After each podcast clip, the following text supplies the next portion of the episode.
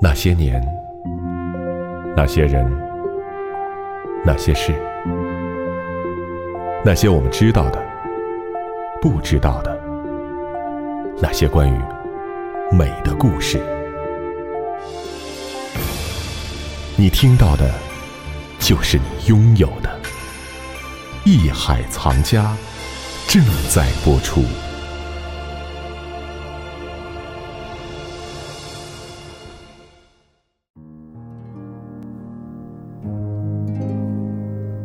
各位听众朋友，大家好！从今年开始，一档全新的节目会在每周日下午四点陪伴您度过一段美好的周末时光。它就是艺海藏家，我是制作人王鑫。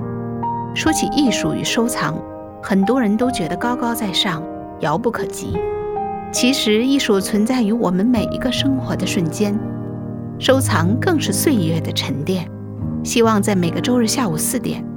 您都会锁定 AM 一三零零，听艺海藏家为您说艺术、聊收藏、讲故事。你听到的，就是你拥有的。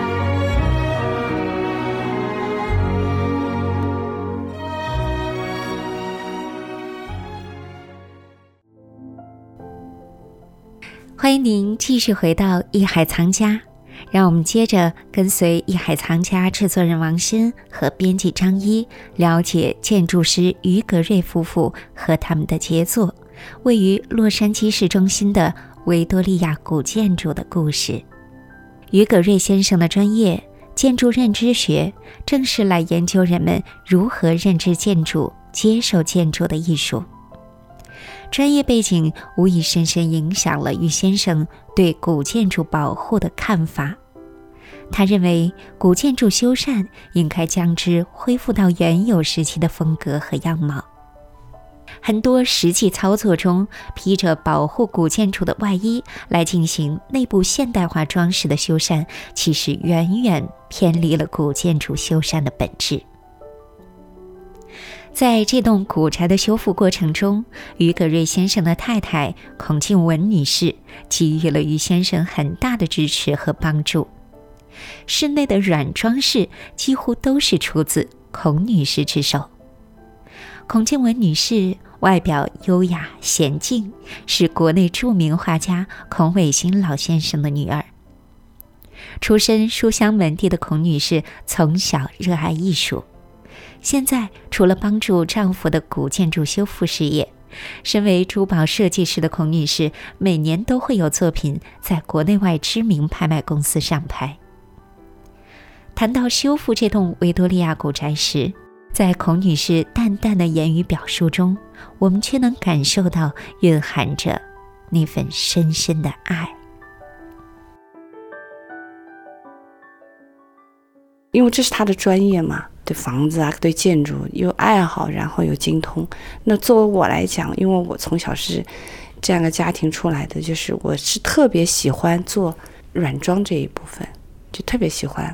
我们很多年了，以前在上海也是，一般就是他做房子，他做基础的建筑设计，然后接下来我们就共同完成最后的软装部分，就是一直这样，就是个兴趣，也没有把它当专业做，就觉得很喜欢。我们也会有一些小的争执，但是可能当时他不一定会听，但事后都会相互相互妥协。我们在这上面没有太大的争执，一直如此，就很容易达成一致。一些小的细节可能会，但是嗯，大的方向一般都差不多，就是一直协商的还挺好。其实我觉得这就是他的一个梦嘛，对他来讲，他做了这么多年，他学了这么多东西，这就是他一个最好的作品。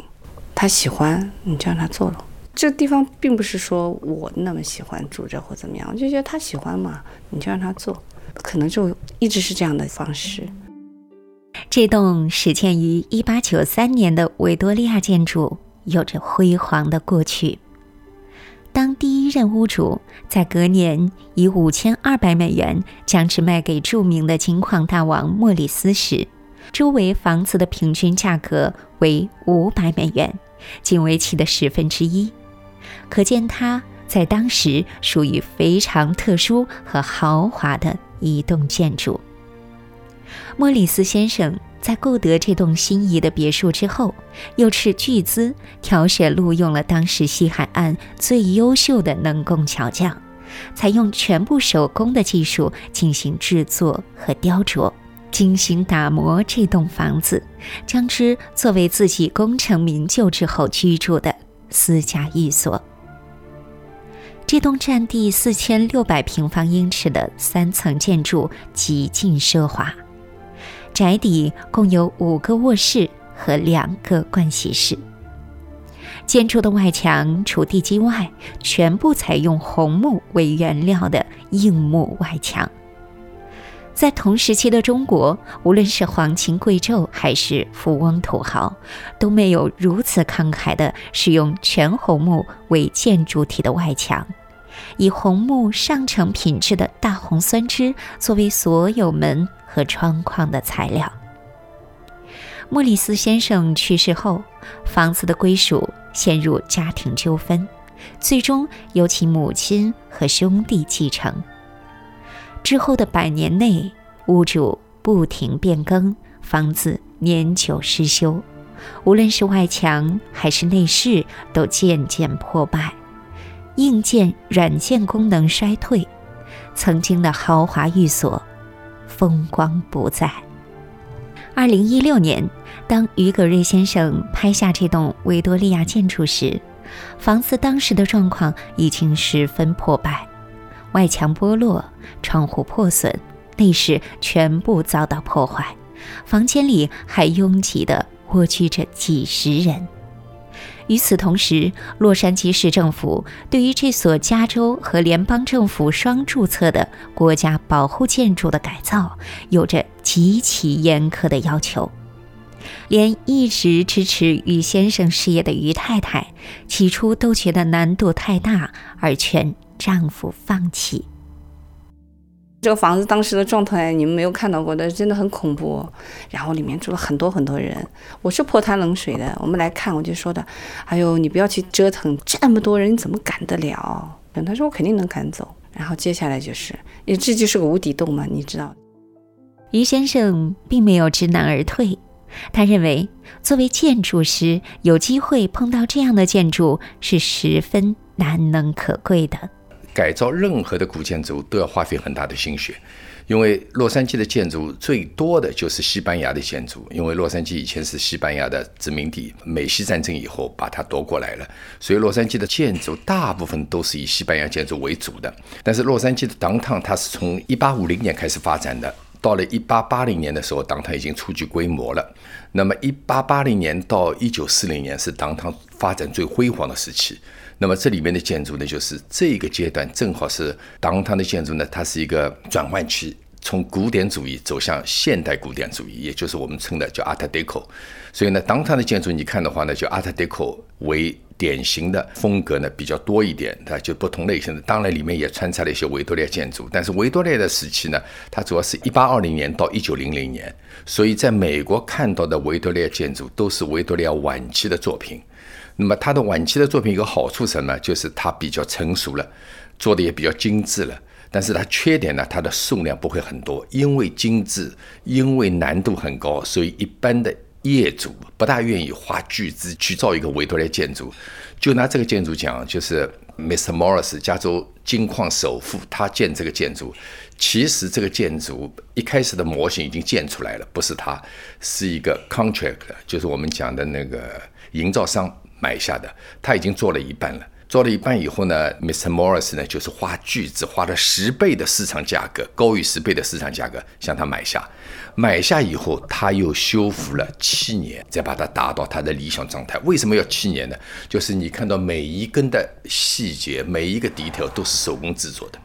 在一八九三年，机器生产很少，也没有像现在那个割的东西啊、那个刨的东西啊、挖的东西啊，那个很厉害，几乎都是手工做的。所以他要制作了七年才能把这个建筑制完。所以一般的业主不大愿意接触这类东西，因为比如说一个简单的一个美国的，他们叫 classic house，他只要做一两年就可以完工的。所以这个呢就要花巨资做出来的。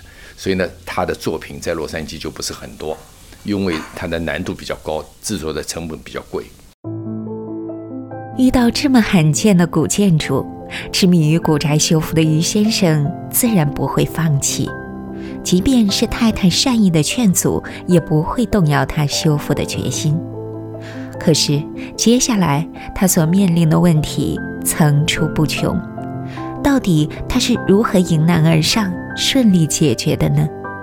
这里是艺海藏家，请您不要走开，我们待会儿见。